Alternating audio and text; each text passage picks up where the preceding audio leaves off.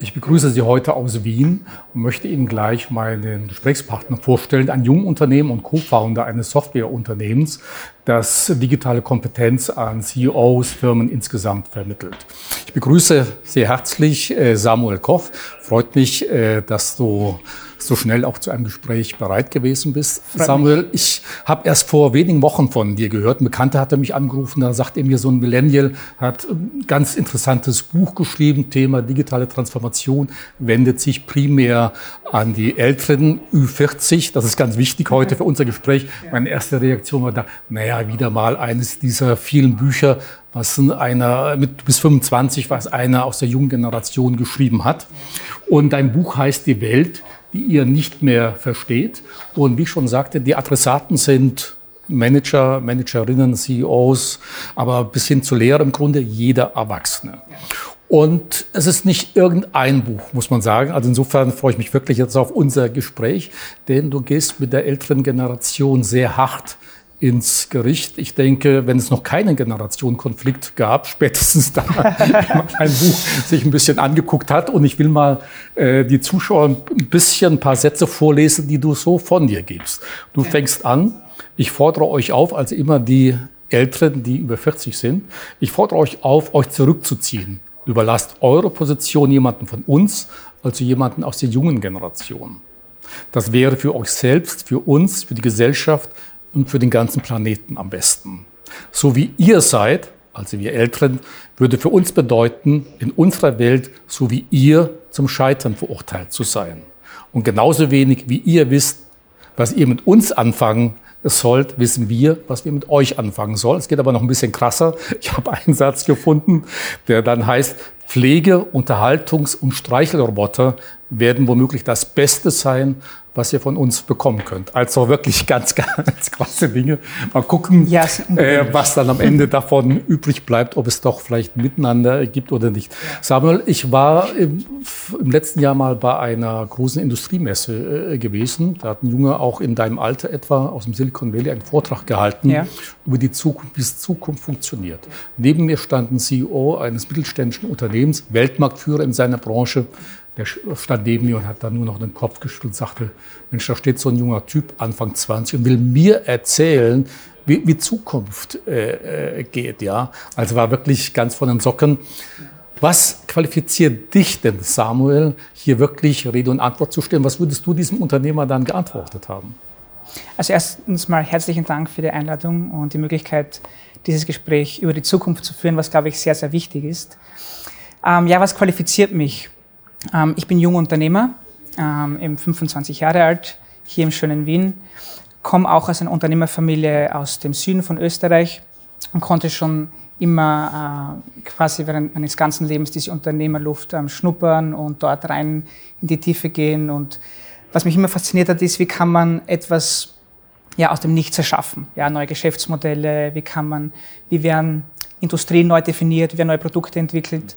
Und ich habe dann auch eine technische Ausbildung gemacht im Softwarebereich und habe dort dann damals schon mein erstes Unternehmen gegründet und zwar ein Netzwerk für die jüngsten Gründer in Österreich. Das war schon vor einigen Jahren. Ja. Ähm, das läuft noch immer nebenbei. Ähm, hatte mir auch ein Software- und Consulting-Unternehmen gegründet im Bereich digitale Transformation, wo ich sehr viel mit sozusagen Old Economy, großen Corporates zu tun habe, mit vielen jungen Leuten auch und baue jetzt eben auch meinen eigenen Bildungscampus, weil mich das Thema Bildung, Unternehmertum, aber auch Wirtschaftlichkeit, Zukunft sehr interessiert. Ja, was du da genau machst, kommen wir später Kommen wir später drauf, dazu, ja. gerne, gerne. Ähm, und ich glaube, dieses Sammelsurium an, an Dingen, die ich mache, einfach aktiv, ähm, verbunden mit meinem, ich sage noch einmal, jugendlichen Alter. Ähm, und ich glaube, eine Portion Mut äh, und langer Atem geben mir ja, die, die Möglichkeit, über diese Dinge zu sprechen. Und ich sage immer auch dazu, ich, ich erhebe nicht den Anspruch auf Vollständigkeit, die ganze Zukunft vorauszusagen, ähm, gleich, viel wie, äh, gleich wenig wie, wie alle anderen. Aber ich glaube, es gibt Dinge, über die wir dringend sprechen müssen, die unsere Zukunft betreffen, die wir nicht nur belächeln dürfen in einem Mittelmaß, wie wir das ja so oft machen. Das ist meine große Kritik, dass wir, zumindest in Österreich, aber ich glaube, das in den ganzen Dachraum ähm, sehr ähnlich, dass wir sehr oft dazu tendieren, zu sagen, es ist ja eh alles in Ordnung, das passt schon, das Tesla ist jetzt, ähm, hat die, eine höhere Marktbewertung als VW. ja, das ist nur ein Trend, das wird schon, das wird schon vorübergehen. Geht irgendwann vorüber. Ja, ja. Aber es ist eben nicht so. Und ich glaube, diese Zeit der digitalen Transformation, in der wir uns jetzt befinden, ist so signifikant wie die industrielle Revolution. Und was ich diesem, diesem Chef antworten würde, ist, ähm, ich, würde ihm, ich würde ihm versuchen klarzumachen, dass sein Geschäftsmodell und damit auch damit seine Zukunft ähm, in Gefahr ist. Ja? Und nicht, um ihn Angst zu machen, ähm, sondern um, um auf Verantwortung bewusst zu machen. Und da komme ich schon zu einem wesentlichen ja. Punkt, der mir sehr wichtig ist. Ja. Nur ganz kurz das Thema der Verantwortung. Weil ich glaube, dass viele auch im Top-Management verantwortungslos teilweise mit der Zukunft umgehen. Hm. Du fängst ja auch ganz krass an. Äh, gleich einer der ersten Sätze in deinem Buch ist, ich fordere auf, euch auf, euch zurückzuziehen. Ja. Also würdest du diesem Unternehmer auch sagen, am besten äh, gleich ja. also zurückstecken, ja. äh, die Kinder dran lassen. Werden wir in Zukunft dann äh, DAX-Vorstände sehen, die dann Anfang 20 sind? Oder wie stellst du dir das vor? Ähm, ich glaube, so, so, krass muss es nicht sein. Ähm, was wir auf jeden Fall brauchen, ist ähm, viel mehr Vertrauen gegenüber den jungen Menschen, ähm, viel mehr Verantwortung gegenüber den jungen Menschen ähm, und ein wirklich proaktives, ähm, gesundes Zurückziehen im richtigen Moment. Ich gebe äh, dir ein Beispiel. Ähm, ich, ja, ein Beispiel auch aus unserer eigenen Familie. Mein Vater ist gerade ähm, knapp über 50 und hat ein mittelgroßes Unternehmen und hat sich schon Mitte 40 begonnen, Gedanken zu machen, unabhängig jetzt von mir, weil ich bin jetzt nicht aktiv in, unserem Unternehmen drinnen, ähm, wie kann er schon diesen Rückzug vorbereiten? Wie kann er sich strategisch zurückziehen, um mit seiner ganzen Erfahrung der nächsten Generation beizustehen, damit das Geschäftsmodell noch besser wird, damit wir noch bessere, ähm, vielleicht noch neue Märkte erschließen und so weiter. Und es ist auch ganz klar, weil im Zentrum von, von so vielen Produkten, die wir heute genießen, steht das digitale Kundenerlebnis. Und den digitalen Kunden verstehen aus meiner Sicht viel besser die jungen Menschen. Und ich glaube, es braucht hier einen starken Zusammenschluss von den Mindsets, aber vor allem ein proaktives auch Überlassen von Positionen. Das halte ich für sehr, sehr, sehr wichtig. Äh, du sagst ja auch mehrmals in deinem Buch, die Kluft zwischen Jung und Alt wird im Grunde immer äh, größer. Ja. Ich habe ja vorhin auch einer diesen, äh, dieser Sätze vorgelesen, dass so wie die Älteren sind, sind wir eigentlich zum Scheitern verurteilt. Woran ja. machst du das denn fest? Ja. Was siehst du, was machen die Älteren, wo du sagen kannst oder eben formulierst, das funktioniert so nicht? Ähm, zwei Dinge. Äh, Zukunftspessimismus, den ich sehr oft sehe. Also die, die, die generelle Angst vor, vor Fortschritt, vor Technologien, vor, vor Gestaltung. Und diese, die, diese, ich, das kommt sehr aus dem Bildungssystem auch, diese Unfähigkeit, ich habe eine digitale Utopie gezeichnet in meinem Buch, diese Unfähigkeit, positiv utopisch zu denken, ja, sich die Zukunft zu eigen zu machen, um eben Dinge zu entwickeln, die uns menschlich machen, die uns besser machen, was ja das Ziel ist. Das Ziel ist nicht, dass die Technologie äh, den Menschen übernimmt, sondern dass der, die Technologie für den Menschen da ist und ihm ein besseres Leben schafft. Und das Zweite, was ich sehr stark kritisiere, und das kommt auch aus, aus der Erziehung des Systems, ähm, ist diese, dieses Machtbewusstsein, und dieses hierarchische Denken.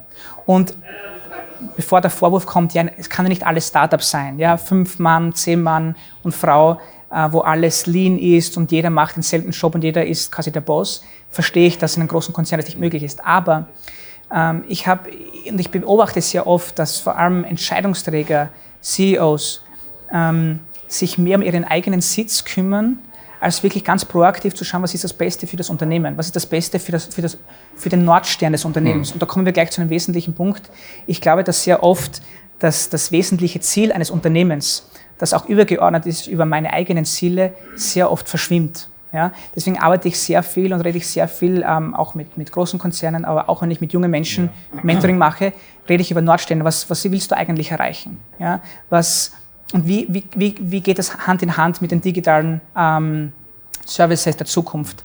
Ähm, und so weiter. Ja. Also das, das sind so die, diese Hauptpunkte, die, die ich die sehr stark kritisiere und die ein großes Problem sind. Weil, und da gebe ich noch ein Beispiel, eine Freundin von mir hat vor kurzem in einem großen Consulting-Unternehmen begonnen von einem Big Four. Und nach drei Monaten kommt sie zu mir und sagt, Samuel, ich, ich gehe wieder. Ja? Und wieso? Weil das System erstickt mich. Ich kann mich nicht kreativ einbringen. Jede, jede, jede Möglichkeit, quasi out of the box zu denken, wird durch das System, durch das System zerstört. Und das ist einfach sehr schade, weil Talent äh, verloren geht. Und wie das dann auch ähm, im Endeffekt auch auslagern auf, auf andere ähm, Anbieter. Ja? Also man, man, man beschwert sich immer, wieso sind die großen Konzerne im Silicon Valley so stark. Ähm, das hängt sicher auch mit der Kultur da zusammen, die das einfach verstanden hat, dass, dass das absolut notwendig ist, dass jeder Mitarbeiter eine Mission bekommt, wo er gestalten kann und sich wirklich selbst einbringt mit seinen Talenten. Hm. Äh, du sprichst auch mehrmals vom Homo Tempo. Ja. Also Problem oder Fachtgeschwindigkeit, Beschleunigung. Ja. Sind die Älteren äh, einfach nicht mehr schnell genug oder können sie einfach nicht mehr mithalten? Ja.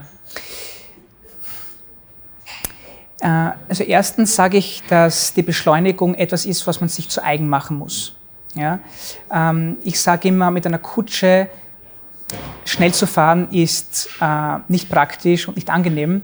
Mit einem Sima BMW oder einem anderen gleichen Gefährt schnell zu fahren ist sehr angenehm. Ja? Und man ist ähm, auch schnell unterwegs. Das heißt, diese, diese, diese Herausforderung und auch diese Chance, dass sich Technologien so schnell entwickeln, ähm, vor allem im Bereich des Internets, ähm, dort sehe ich, dass, dass eine ältere Generation eine, eine Herausforderung damit hat ja? ähm, und sich auch zu adaptieren. Und, und da kommt auch ein bisschen das wieder ins Spiel, was ich vorher gesagt habe, dieses Zukunftspessimismus. Ja? Ähm, und dieses Verständnis, dass es diese Halbwertszeit der Technologien, der Geschäftsmodelle sich einfach sehr verkürzt hat. Ja? Und man einfach nicht mehr sagen kann, ja, man, man, man rettet das noch einige Zeit hin. Weil die, die, die, die Geschwindigkeit und was die Digitalisierung und das, und das Internet uns vor allem gebracht hat, ist, dass dieser Mittelsmann, sei das jetzt der Staat oder seines Hierarchien, dass immer mehr abgebaut wird.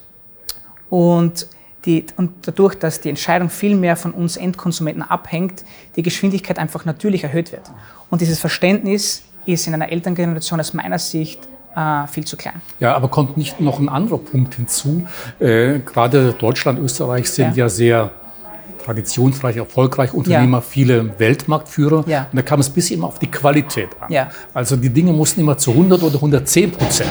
Heute sagen Start-up-Unternehmer lieber 90 Prozent, aber einfach raus auf den Markt. Ist das auch ein gewisses Handicap, das heute eher zum Nachteil wird?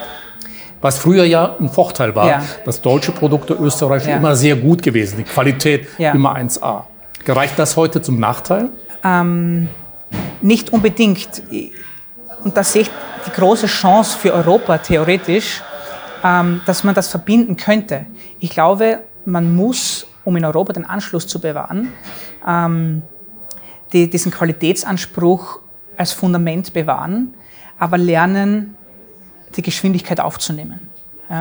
Und, und vor allem, und da komme ich wieder auf diesen digitalen Kunden zurück, zu lernen, dass der digitale Kunde wirklich, ähm, ich würde sagen, radikal in den Mittelpunkt gestellt wird. Und wenn du das vom Mindset her schaffst, dann bist du auch bereit, mal zu sagen, 70, 80 Prozent, okay, let's go, machen wir es. Und dann bringen wir unseren Asset der Qualität hinein. Aber, und das sage ich schon hinzu, ähm, mein Gefühl ist, dass ja, Europa ist historisch, steht für große Qualität. Ich muss aber sagen, dass aus Asien zum Beispiel ähm, wahnsinnig tolle Qualität kommt mittlerweile. Das wird sehr unterschätzt und ich glaube, Asien wird uns noch viel mehr als Amerika noch überrumpeln in den nächsten Jahren. Also es ist Wahnsinn, was die abliefern, ähm, welche Qualitätsansprüche die ähm, schon haben. Und man darf nicht vergessen, die holen auch sehr viel Fachkräfte und Know-how aus dem schönen Europa. Äh, das Problem Geschwindigkeit hat es dann auch ein bisschen zu tun mit Fortschritt, wie du sagst. Dann ja. viele Ältere blockieren dann einfach ja. den Fortschritt, weil es einfach zu schnell geht. Ja. Und daran, darunter leidet dann auch der Fortschritt. Ähm, ja, das ist das Mindset. Das ist viel Mindset, äh, Zukunftspessimismus, den ich schon angesprochen habe. Ähm, wir, ja, wir, haben das ein bisschen in uns drinnen, den Fortschritt immer zuerst zu meinen, okay, was kann alles schiefgehen? versus, und das sehe ich in vielen jungen Menschen, das macht mir immer viel Hoffnung, was, was kann ich Positives draus machen? Ähm, und das ein bisschen heruntergebrochen, nicht zu denken, ähm, was kann mir jetzt der links und rechts wegnehmen da, dadurch, sondern was kann ich vielmehr dem anderen dadurch geben. Ja? Und das schlage ich ja auch vor in meiner Zukunftsutopie, dass wir, ähm, und ich bin ein Fan von Kapitalismus, ja, es braucht sicher ein Update, ähm, der aber auf Werten basiert und auf einem Wert, auf einem wertbasierten Denken, der halt schon zuerst den Nächsten sieht. Ja, und das klingt vielleicht ein bisschen romantisch, aber ich glaube, dass wir jetzt in einer goldenen Zeit leben, wo wir genau das machen können. Wir müssen, wir sind eine Generation, ich bin ja an der Grenze am Millennium und Generation Z und vor allem Generation Z und danach sind keine Aufbaugeneration mehr, was natürlich einige Herausforderungen mit sich bringt, aber andererseits diese große Möglichkeit hat, jetzt wirklich in die Gestaltung zu gehen. Wir reden immer sehr romantisch von Selbstverwirklichung. Ich glaube, dass Selbstverwirklichung, das muss sehr ernst genommen werden. Ähm, wenn junge Leute darüber sprechen, also das, das, das ist kein romantisches Gehabe, ähm, ja, ich möchte das tun, was meine Talente sind. Ja, wir möchten das und wir haben ja, wir haben jetzt die Gelegenheit dazu.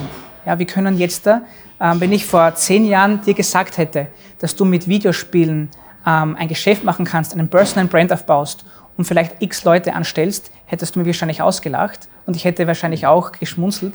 Ist Realität. Ja?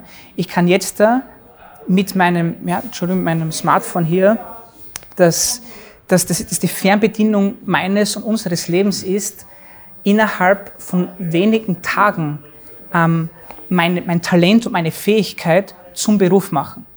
Und das, das muss sich auch in, in gesellschaftspolitisch etablieren. Was heißt das? Was sind meine Talente? Setze ich mich als junger Mensch überhaupt damit auseinander? Welche Werkzeuge gibt es dafür? Und das ist ein, ein, ein, eine Folge an Dingen, die wir überhaupt noch nicht beachten und die komplett unser Arbeitsbild verändert. Ja, ich hoffe, ich gehe da jetzt nicht zu weit, aber das, ich glaube, das sind so wichtige ähm, Themen, die wir ansprechen müssen, ja. weil wir komplett daran vorbeiziehen. Ja, du sagst ja auch im Zusammenhang mit Fortschritt, ähm, es gibt ja eine immense Wissensflut. Ja, ja. Wir werden von Wissen überhäuft. Ja. Manchmal kann man nicht unterscheiden, was stimmt, was stimmt nicht. Ja. Da sagst du aber oder behauptest, deine Generation weiß ganz genau, was ist Fake, was ist kein Fake. Also welcher Text, welches Bild, welches Video. Glaubst du wirklich, deine Generation oder vielleicht die Jüngeren sind wirklich immer in der Lage, herauszufinden. Ich denke, die Älteren haben ja auch eine gewisse Erfahrung. Ja. ja?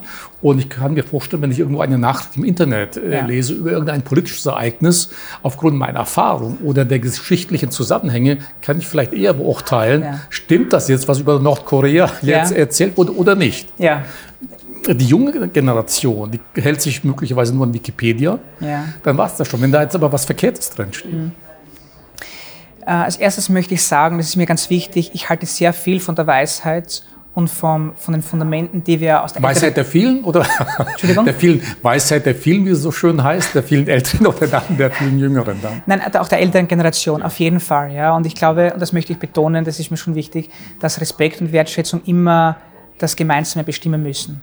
Ähm, aber und zu deiner Frage, ich denke, wir junge Menschen, wir wachsen auch quasi mit der Naivität des Internets. Nicht vergessen, das Internet ist in den Kinderschuhen. Es wird gerade, ja, ist gerade in der Kindheitsphase und wird dann erwachsen.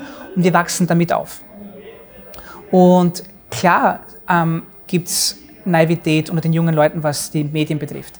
Aber wir sind extrem lernfähig. Ja? Ein Beispiel, mein kleiner Bruder, äh, ich habe zwei kleine Brüder, einer ist elf und einer 15. Und logischerweise schreiben sie mir hin und wieder, ja, ähm, hey, hast du das gelesen, was sagst du dazu? Und dann sage ich ihm, du, schau dir nochmal die Referenzen an, was sagst du dazu, bist du sicher, dass das richtig ist? Und er lernt dann. Das nächste Mal macht er diesen Fehler nicht mehr. Also ich, ich glaube nicht, dass das Problem ist, dass wir hin und wieder naiv sind, was das Thema Fake News betrifft und so weiter, sondern wir haben eben diese große, große Lernbereitschaft, um mit dieser Plattform zu wachsen. Und deswegen, ja, ist das so im Leben, man fällt hin und steht wieder auf. Ne? Für deine Generation, denke ich, ist es auch völlig normal, dass du sichtbar bist im Internet. Du ja. gehst, gibst freiwillig deine Daten weiter. Ich denke, ja. wir Älteren machen uns sehr viel mehr Gedanken, wo gebe ich eigentlich oder wem gebe ich meine Daten, mhm. was passiert damit. Ja. Und für junge Leute scheint es heute ganz normal zu sein, äh, mit dem Argument, ja, ich habe doch ohnehin nichts zu, äh, zu, verbergen. Jeder kann wissen, äh, worum es geht. Ja, ähm, zwei Dinge dazu. Das eine ist, dass wir halt äh, in, in einer Gesellschaft leben, in einer freien Marktwirtschaft, wo wir ein, ein, ein Agreement getroffen haben, dass wir viele Services kostenlos nutzen wollen und dass die Daten ähm, dass wir dafür die, unsere Daten hergeben. Ja. Ich sage jetzt auch als Unternehmer, und dazu kommt auch dieser Optimismus, von dem ich vorher gesprochen habe. Also Pessimismus heißt, ja, meine Daten werden verkauft und meine Bilder werden dort verwendet, wo sie nicht verwendet werden dürfen. Ähm, da sage ich halt optimistisch, versuchen wir es doch, diese Daten so aufzubereiten. Und ich weiß, dass teilweise sehr wohl das Unternehmen das auch machen, weil sie jetzt kein großes Interesse an dich als Individuum haben. Ja, da wird immer gedacht, ja, also der, der Amazon hat wenig, wenig Interesse jetzt an der Person Samuel Koch. Ja, aber du bist ein Produkt für. Ja, ähm, aber ich habe auch diesen, bin diesen Deal eingegangen, weil ich bekomme dafür mein Produkt am nächsten Tag äh, günstig und das ist part of the deal. Ja, und deswegen sage ich auch immer, weil, weil das ja junge Leute auch verstehen, dass eben gerade in, genau deswegen junge Leute in den Entscheidungsprozess, in den Entwicklungsprozess von diesen ganzen Services hineinkommen, weil sie es verstehen, wie dieses Spiel funktioniert. Ja? Und ja, wir brauchen äh, ein, ein gemeinsames Wertesystem, wir brauchen Agreements, ähm, was, was sind Grenzüberschreitungen, was kann man machen, was kann man nicht, nicht machen. Aber das, das, ähm, ja, das ist die Welt, in der wir leben. Ja? Aber kann es auch damit zusammenhängen, dass die Jüngeren so völlig unbedacht, sage ich jetzt mal, ja. Daten preisgeben? Denn die haben natürlich nicht das Wissen ja. der Älteren, was passieren kann. Oder wenn ich an Romane denke wie 1984, ja. äh, eine Dystopie. Oder nimm als Beispiel jetzt China. Hat in diesem Jahr das größte soziale Experiment begonnen, Social Scoring, wo Institutionen, Behörden den Einzelnen bewerten, wo sogar gegenseitige mhm. Bewertungen stattfinden. Und danach, äh, je nachdem, welche Bewertung Bewertung du hast, du darfst vielleicht da nicht mehr ins Ausland reisen, mhm. bekommst kein Darlehen mehr. Sind sich junge Menschen wirklich bewusst, welche negative Konsequenzen das haben kann? Findest du sowas gut, wenn das passiert, dass wirklich, wenn es keine Geheimnisse mehr ja. gibt, wenn jeder alles über ja. jeden weiß? Ich finde es gut, dass ich jetzt von irgendeinem äh, Service Provider vor Weihnachten äh, das ideale Geschenk zum Beispiel für meine Großmutter vorgeschlagen bekomme, um ihr dann um nicht zu viel Zeit im Auswahlprozess zu verlieren, aber dafür viel mehr Zeit mit ihr dann zu verbringen, ihr das tolle Geschenk zu geben und mit ihr ein interessantes Gespräch zu führen. Das finde ich ganz toll, dass das automatisiert ist und dass quasi dieser Algorithmus, diese Intelligenz mir dabei hilft. Fantastisch. Ähm, dass ich aufgrund meines Verhaltens ähm, gewisse Dinge in der Gesellschaft nicht machen darf, ähm, so wie im Beispiel China, das ist natürlich sehr fragwürdig und dafür bin ich absolut nicht. Aber hier ist wieder das Thema, wir dämonisieren dann die Technologie, aber das Problem ist nicht die Technologie, sondern was ist das Problem? Also die Leute, die dahinter sind. Die Leute, die halt ähm, ein, in, einer, in einer, ja, einem Bildungssystem aufgewachsen sind, wo eben nicht dieser Respekt und die Wertschätzung vor dem Einzelnen äh, beigebracht wird und, und, und geschätzt wird. Das heißt, das Problem ist nicht die Technologie.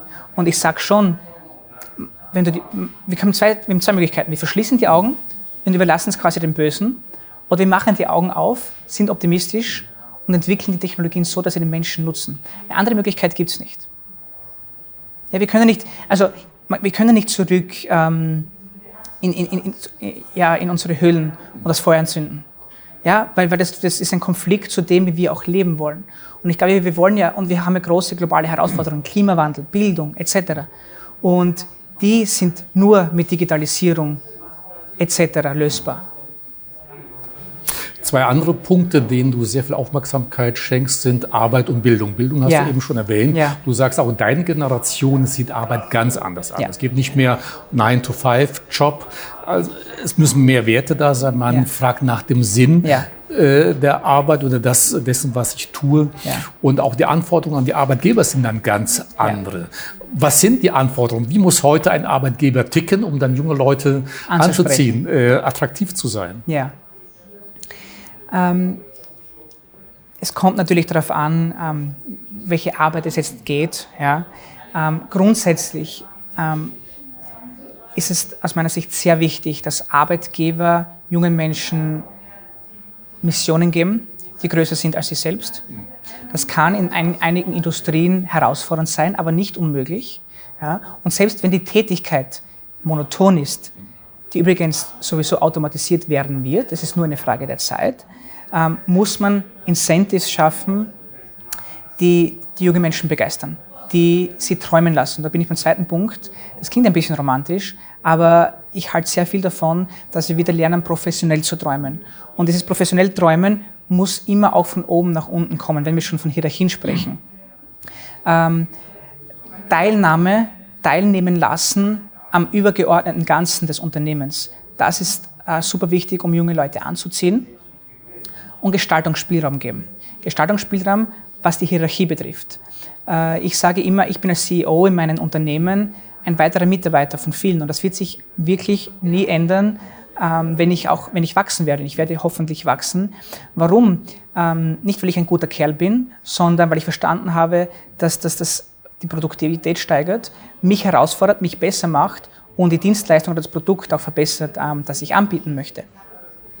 Ähm, und das Zweite, was, was, was im Bereich neue Welt der Arbeit ähm, und, und junge Menschen sehr interessant ist, das Thema auch Selbstverwirklichung. Du hast das angesprochen. Äh, ich, ich, bin mit diesem Wort auch immer ein bisschen vorsichtig, weil es, es hört sich sehr schmeichelhaft an, ja, Selbstverwirklichung. Ähm, aber auf der anderen Seite sind wir wieder bei der Digitalisierung, die es uns jetzt erlaubt, Selbstverwirklichung zu betreiben. Weil ich, wie gesagt, mein Talent, äh, meine, meine paar Dinge, die ich halt wirklich ähm, gut kann, mir zu eigen zu machen und mich damit selbstständig zu machen oder mich insbesondere ins Unternehmen einzubringen. Und ich sage einen, ich würde einem CEO immer sagen, oder einem Manager, deine Hauptaufgabe ist vor allem HR. Ja, HR, Menschen zu führen, Menschen zu leiten, sie dorthin zu bringen, wo sie wirklich performen können. Und das sind so, das sind so die Herausforderungen, äh, die groß sind, aus meiner Sicht, ja, aber die nicht unmöglich sind und, und die ganz neue Wege eröffnen. Äh, die Älteren äh, sagen ja häufig auch die Jüngeren, ihr seid nicht mehr leistungsbereit. Ja. Ja. ja. Würdest du sagen, Leistung ist nicht mehr so wichtig oder muss in einem anderen Zusammenhang gesehen werden? Ich glaube, dass das Leistungsdenken ein neues ist, dass das Arbeitsbild ein neues ist und dass wir den falschen Maßstab verwenden. Also wir vergleichen ein bisschen Birnen mit Äpfeln, das ist nie gut. Äh, ich sage, es ist falsch, wenn man den jungen Menschen vorwirft, dass sie nicht leistungsbereit sind. Ähm, aber man, man hat uns halt, und es ist ein bisschen ein harter Vorwurf, man hat uns halt vom System her zu Zootieren ausgebildet. Und ein Zootier hat eine gewisse Funktion. Sei ruhig, tanze nicht aus der Reihe, orientiere dich am unteren Benchmark und dann passt das schon.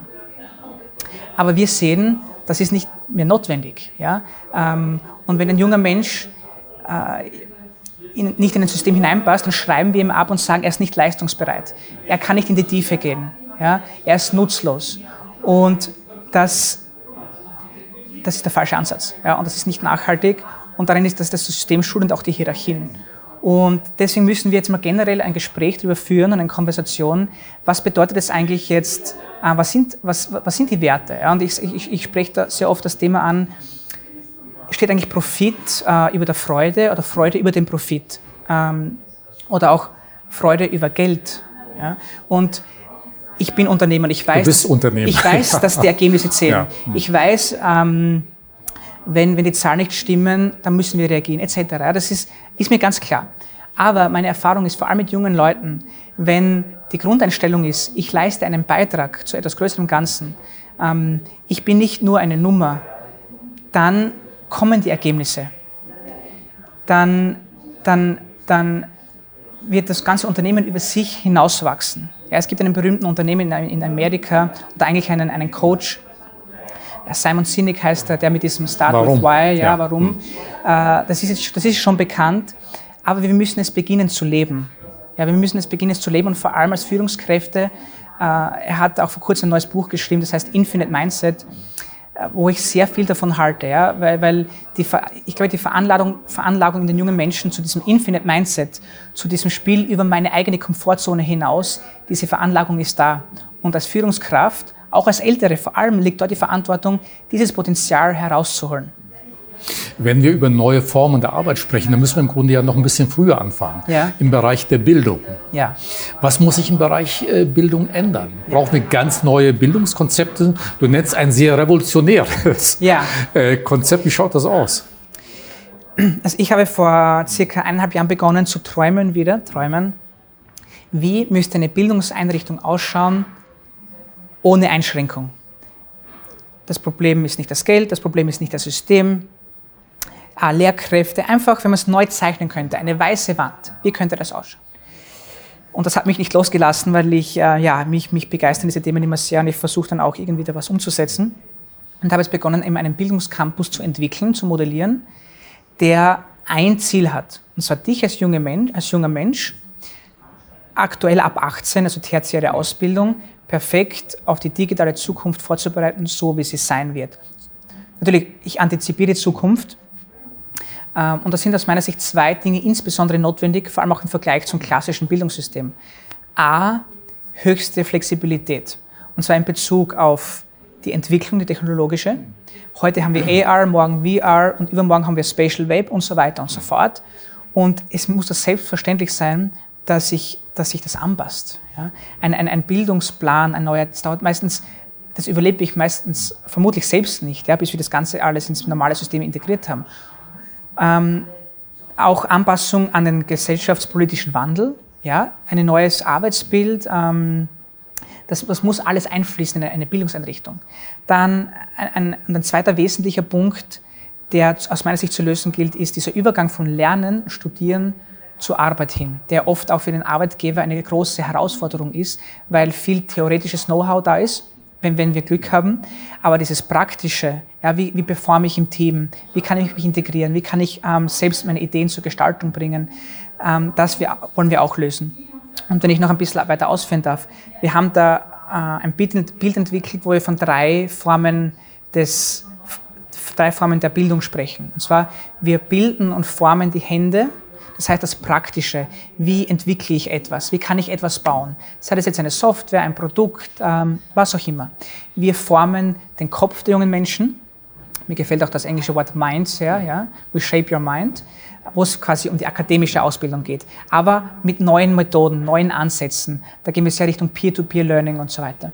Und das Dritte, und das ist unser USB und das, worauf ich sehr stolz bin, ist das Thema der Herzensbildung. Also wir formen die Herzen der jungen Leute, weil ich glaube, dass das vor allem in der digitalen Zukunft, die sehr kreativ ist, dass das Wichtigste ist, dass ähm, dass dir auch, dass, dass dich äh, unique macht und einzigartig ja. als junger Mensch und wo du dich dann einbringen kannst. Und da gehen wir sehr Richtung Charakterbildung, Persönlichkeitsentwicklung, aber auch den, generell dem, wie, wie performe ich im Team, wie kann ich nachhaltige Ges ähm, Entschuldigung, Geschäftsmodelle entwickeln und so weiter.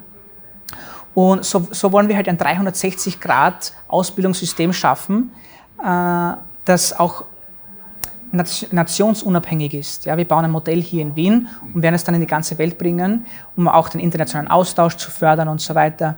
Und es ist natürlich sehr ambitioniert, wir sind sehr am Beginn, aber ich, ich habe schon so viel Feedback bekommen, auch Eltern, die kommen und sagen, ja, mein, mein Kind ist jetzt zwölf Jahre, willst du nicht schon früher meine Kinder aufnehmen und wir brauchen da einen neuen Wind.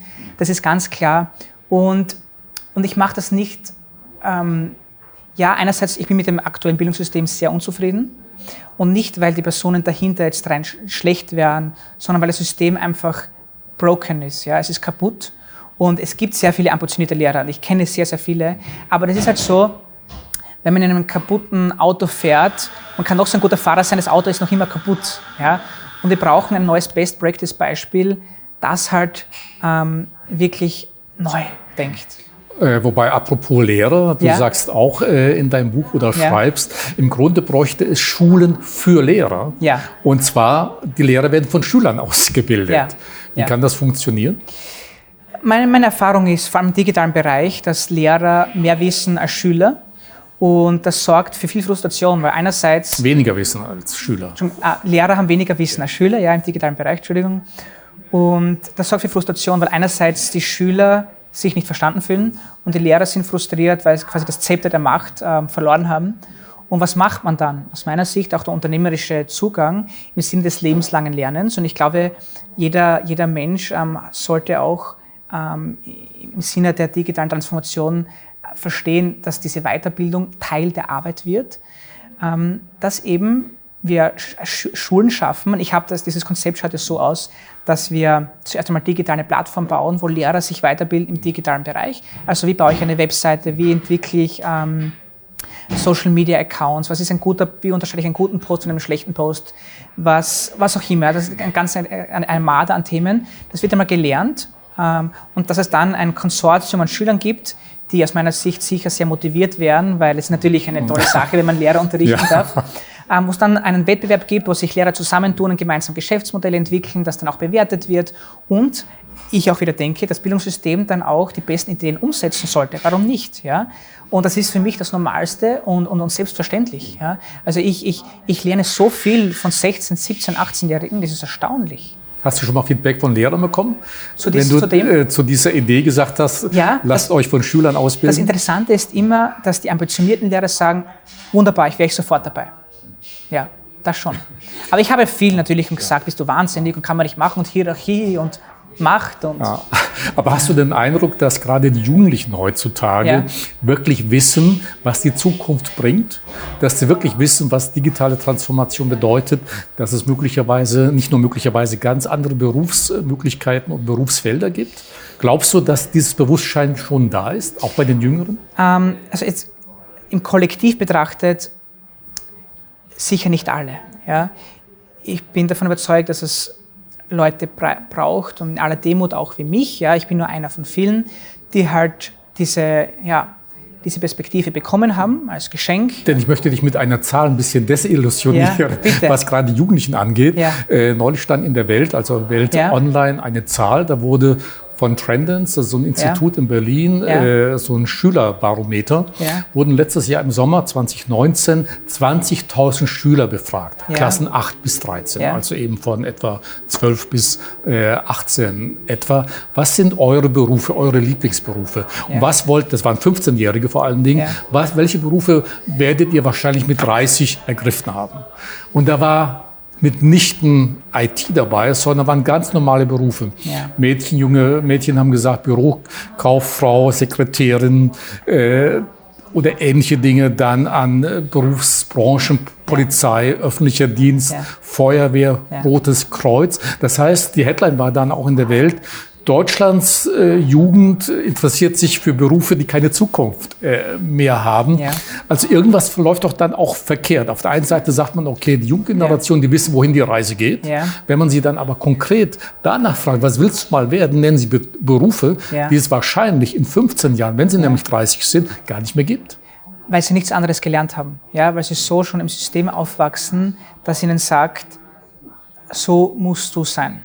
Und das ist, das ist eine Kritik ähm, schon auch an die ältere Generation, weil, weil, weil uns die Zukunft, ähm, wie sie sein wird, genommen wird, also diese Perspektive genommen wird. Ähm, und das, da liegt für mich nicht die Schuld bei den jungen Leuten, weil die Veranlagung, die Voraussetzungen sind da.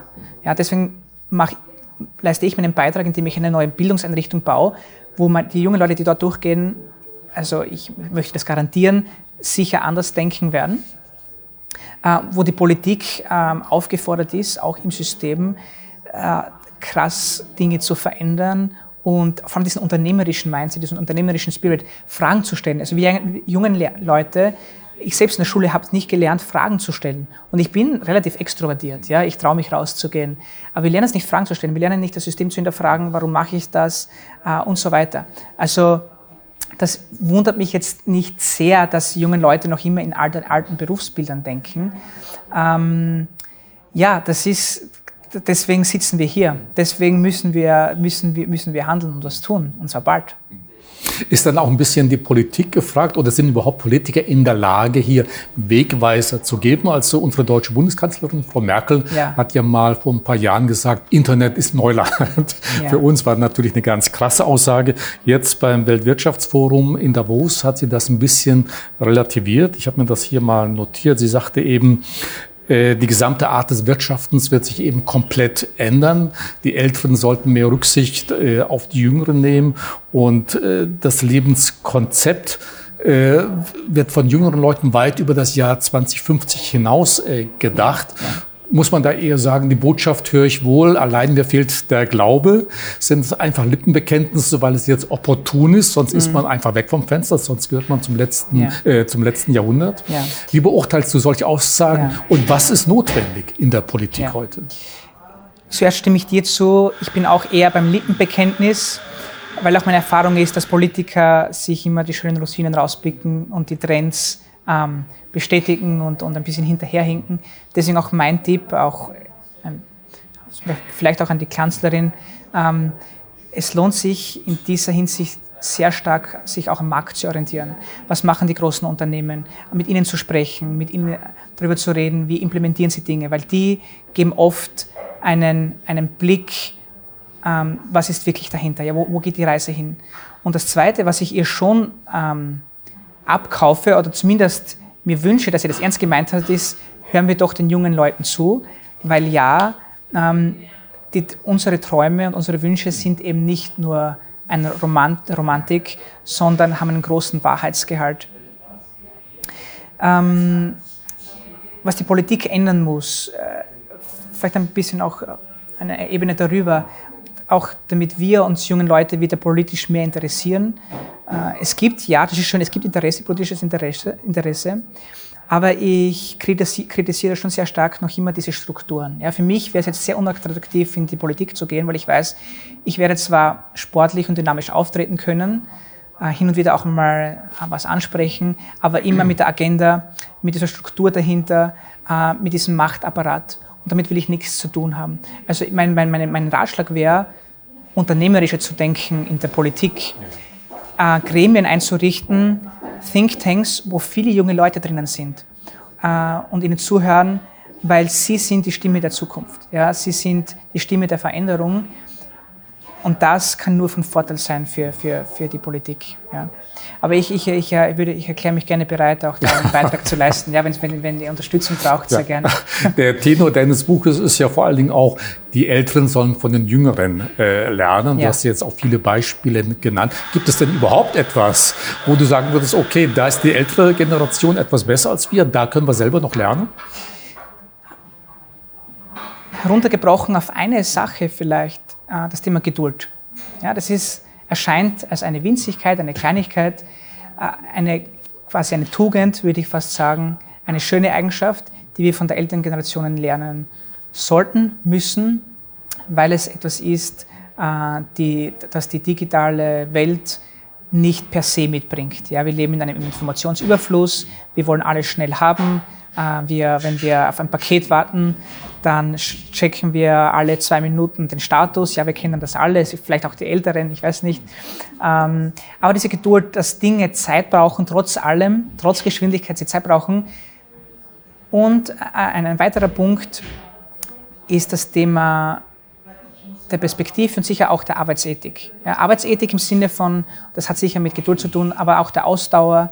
Ähm, wo, wo, wo Ratschläge, ja, und deswegen sage ich ja oft auch, was diesen Rückzug betrifft. Mich hat mal ein Mensch gefragt, ja, soll ich jetzt da einfach meine Koffer packen und nach Kanada ziehen und, und abhauen? Ich sage, nein, zieh dich zurück, ja, ähm, sei auch froh, dass du dich zurückziehen kannst und nicht ewig lang in der Front Row sein musst. Das zieht dir irrsinnig viel Kraft auch von dir, sondern zwei, drei, vier Positionen zurück im Hintergrund, ähm, leg quasi deinen Arm auch auf die Schulter des jungen Menschen und gib ihm einen Ratschlag. Ja, wie mache ich ein gutes Meeting? Ähm, also auch Erfahrung. Ist, Erfahrung, natürlich, wichtig, Erfahrung. Ja. Aber natürlich Erfahrung ist ein großer Begriff, aber insbesondere finde ich das Thema Geduld ähm, und, und Ausdauer im Sinne des Beispiels auch schon interessant für junge Menschen, ganz klar. Und ein weiterer Punkt, weil du auch gesagt hast, wissen die jungen Menschen alles, ein wesentlichen Punkt, den, den junge Menschen lernen müssen, ist das Thema des Selbstbewusstseins. Ja. Wir leben ein bisschen in einer Welt der Identitätskrise. Ja. Ähm, das ist aber eine Begleiterscheinung von, von dieser Welt, in der wir leben. Das nicht bedeutet, dass wir Technologie dämonisieren. Ja. Äh, da gibt es dieses berühmte Beispiel. Ja. Man, man kommt in ein, ein Restaurant im Jahr 2020 und dann ist ein Ehepaar und beide sitzen mit ihrem Smartphone und man kommt vorüber und denkt sich, ja, die Digital Digitalisierung hat die Beziehungen zerstört. Und ähm, ich sage ganz im Gegenteil, vor 30, 40 Jahren äh, waren sie dort und haben halt saßen auch da. saßen auch da und haben auch nicht miteinander geredet, ja. weil ich glaube, das daran, daran glaube ich sehr stark, dass die digitale Digitalisierung uns nicht schlechter macht per se, sondern einfach preisgibt, wer wir sind. Ja? Und wenn wir eine schlechte Erziehung hatten, wenn wir es nicht gelernt haben, selbstbewusst zu sein, ähm, dann wird sich das eben dann viel stärker zeigen. Und da müssen, deswegen müssen wir schon sehr, sehr stark ähm, in der Selbstbewusstseinsförderung, das mache ich halt in meinem Campus durch die Herzensbildung, wo wir viel äh, von älteren Menschen lernen können. Deswegen habe ich auch dort einige ähm, Leute aus der älteren Generation mit dabei, die mich dabei unterstützen, äh, was eine ganz fantastische und tolle Sache ist. Du erzählst uns Älteren sehr viel, wie die Zukunft funktioniert, dass die Zukunft schon da ist. Ja. Was ich gut finde, dass du auch eine Klammer findest, Ja. äh, wo man die Generation wieder zusammenführen kann. Nämlich, Ja. du hast eine Utopie formuliert in 500 Worten. Das wäre was ganz Spannendes, wenn du das ein bisschen uns näher schildern könntest. Ja, ähm, es war, die Idee war, warum nicht ganz konkret werden, ja, um sich das mal vorstellen zu können.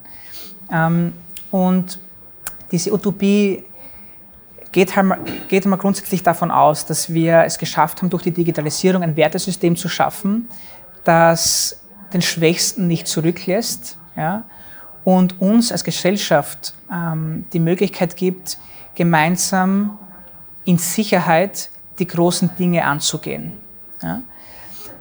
Ähm, sei das jetzt äh, eine Form der Finanzierung, der, der, ähm, der grundsätzlichen Finanzierung einer, einer jeden Person, also der Sicherheit, auch der finanziellen Stabilität. Ähm, das Thema äh, also Gesundheit und so weiter, also alles und die Grundbedürfnisse, dass die einerseits abgedeckt sind. Dann äh, ich habe auch einen neuen Begriff erfunden, ja, und zwar das ist dieser gemeinnützige Kapitalismus, Ja.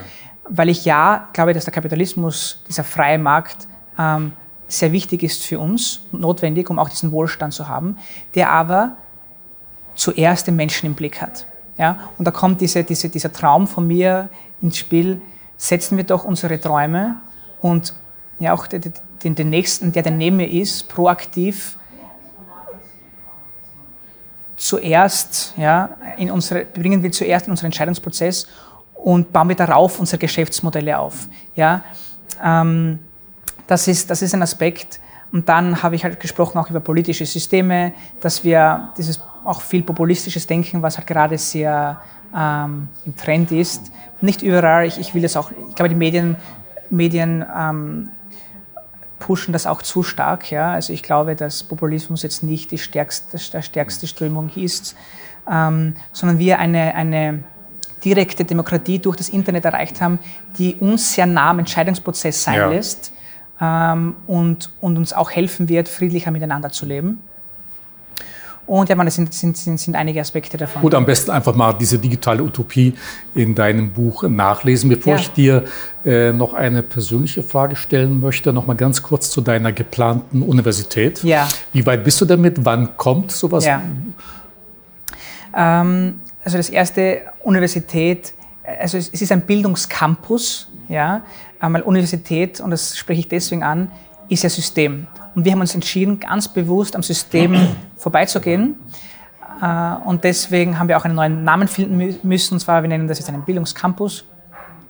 Wir haben jetzt im Ende 2019 das, die Modellierung abgeschlossen und werden im Herbst 2020, also dieses Jahr, das erste Mod Modul im Bereich Coding ähm, anbieten mit circa 50 Plätzen, dann hier in Wien und noch zu der weiteren Ist dann eine physische Einrichtung? physische Einrichtung, ja, weil ich glaube sehr stark, dass junge Leute sich schon austauschen müssen. Noch kurz dazu, jeder Interessant von einem Millennial zu hören, ja, nicht ja. nur online, sondern auch Hand in Hand, Ja. Hand in Hand. Ähm, Aber diese persönliche Interaktion, ja, Ja. Und, und dieses kreative Miteinander ist essentiell, ja. Ähm, also ich bin nicht, also wie gesagt, es ist mit Hausverstand, ja, ich bin ein großer Fan vom Hausverstand. Aber noch kurz zum, zurück zum Bildungscampus. Jeder unserer ähm, Studenten muss ja auch an einem Projekt arbeiten, sein eigenes Startup quasi oder Unternehmen aufziehen. Ähm, das ist auch integraler Bestandteil von diesem Bildungscampus. Und wir werden dann fünf Auf Ausbildungsbereiche anbieten können. Das ist anbieten können, das ist Coding, also Programmieren, ähm, Finance, Online-Marketing, Growth Hacking, Design Thinking und Entrepreneurship. Ja. Und die Idee ist, dass jeder Student an sich ähm, das einfach so auswählt, wie das für ihn passt, auch berufsbegleitend oder auch als Vollzeitstudium von drei bis circa drei, drei Monaten bis drei Jahren. Ähm, und das bauen wir aber sukzessive auf. Und im Herbst eben wollen wir dann operativ dann damit starten. Und ja, wenn jeder, wenn jemand ähm, sich da beteiligen möchte, Kann er sich heute schon dafür interessieren? Gibt es eine Adresse, wo er sich dann hinwenden kann? Natürlich auf wishub.com, Ja. Mhm. also wishub heißt die Initiative. Äh, also interessant ist sicher Unternehmer, auch generell Personen, die sagen möchten, ja, ich möchte da auch erstens für die nächste Generation was tun. Ich bin daran wirtschaftlich interessiert. Ähm, Es ist ein internationales Projekt, also wir arbeiten da mit vielen verschiedenen Leuten zusammen weltweit. Aber auch schon Studenten können ein Interesse bekunden. Natürlich werden wir nicht alle Personen auf einmal, einmal aufnehmen können. Und eine Sache möchte ich auch noch dazu sagen, die nicht irrelevant ist. Wir haben, ich habe viel nachgedacht bezüglich der Fundamente. Und eine wesentliche Sache war, wie kann man eine Chancengerechtigkeit schaffen. Deshalb haben wir auch eine eigene Bildungsstiftung gegründet, die es wirklich jedem jungen Menschen ermöglichen wird, wenn, wenn sozusagen für ihn oder sie passt, auch reinzukommen. Ja, das ist mir ganz wichtig, dass es keine Elite-Sache wird, sondern eine Sache für Talente. Und nicht jetzt für den Wisch und den Zettel in, in Wien sagen wir ja. Wisch, ja, für den Zettel, der ja. am Ende sagt, ja, du hast jetzt einen großen Titel, ich halte wenig von Titeln, ich halte viel vom Talent. Äh, Samuel, zum Schluss noch ein, zwei persönliche Fragen. Ja. Was ist Samuel Koch eigentlich für ein Mensch? Äh, erste Frage, was treibt dich an? Was ist deine Motivation? Du bist heute 25. Ja. Wohin möchtest du gehen? Was soll in 20 Jahren sein? Ich möchte meinen Mindset, mein Denken skaliert haben. Mhm. Kon bedeutet konkret? Bedeutet konkret, äh, ich, ich, halt, ich möchte viele junge Menschen inspirieren mit, mit, mit der Art und Weise, wie ich denke, wie ich die Welt sehe. Ähm, ich möchte auch meine Talente irgendwo weitergeben und dafür Plattformen schaffen, die das ermöglichen. Deswegen jetzt mein eigener Bildungscampus, deswegen halte ich viele Vorträge, deswegen nehme ich an Diskussionen teil, schreibe ich Bücher, um diesen, diesen Beitrag eben leisten zu können. Und natürlich unternehmerisch erfolgreich sein, äh, aber so, dass es einen, dass einen Beitrag gibt äh, und dass es einen eindeutigen Beitrag gibt für die Gesellschaft und auch eine, eine, nämlich eine Antwort vorweg vielleicht, was mache ich, wenn ich 40 bin und mich zurückziehen soll. Ganz ehrlich, ich bin, ich arbeite sehr viel und ich werde sehr froh sein, wenn ich mit 40 und ein bisschen später mich auch schon ein bisschen zurückziehen kann und dann sehe, wie meine Plattformen florieren und ich sozusagen obsolet bin und die jungen Leute ganz neue, tolle Sachen machen, die viel besser sind als meine Sachen. Also ich bereite quasi jetzt schon meinen Rückzug vor, Rückzug vor und ja, das, das bereitet mir eigentlich viel Freude. Das muss man natürlich richtig ja. verstehen. Ja. Samuel, letzte Frage. Ja. Was ist das Wichtigste, was andere Menschen über Samuel Koch wissen sollten? Ich bin ein sehr ehrlicher Mensch und ich habe wirklich den aufrichtigen Wunsch, mit viel Hausverstand, äh, Ehrlichkeit und Mut gemeinsam Zukunft zu gestalten. Samuel, herzlichen Dank für das äh, Gespräch. Ich sage Dankeschön. Unseren Zuschauerinnen und Zuschauern kann ich nur wirklich dein Buch empfehlen. Es sicherlich, manche wird den Kopf schütteln und sagen, um Gottes Willen, was sagt er alles ja. über die äh, Älteren?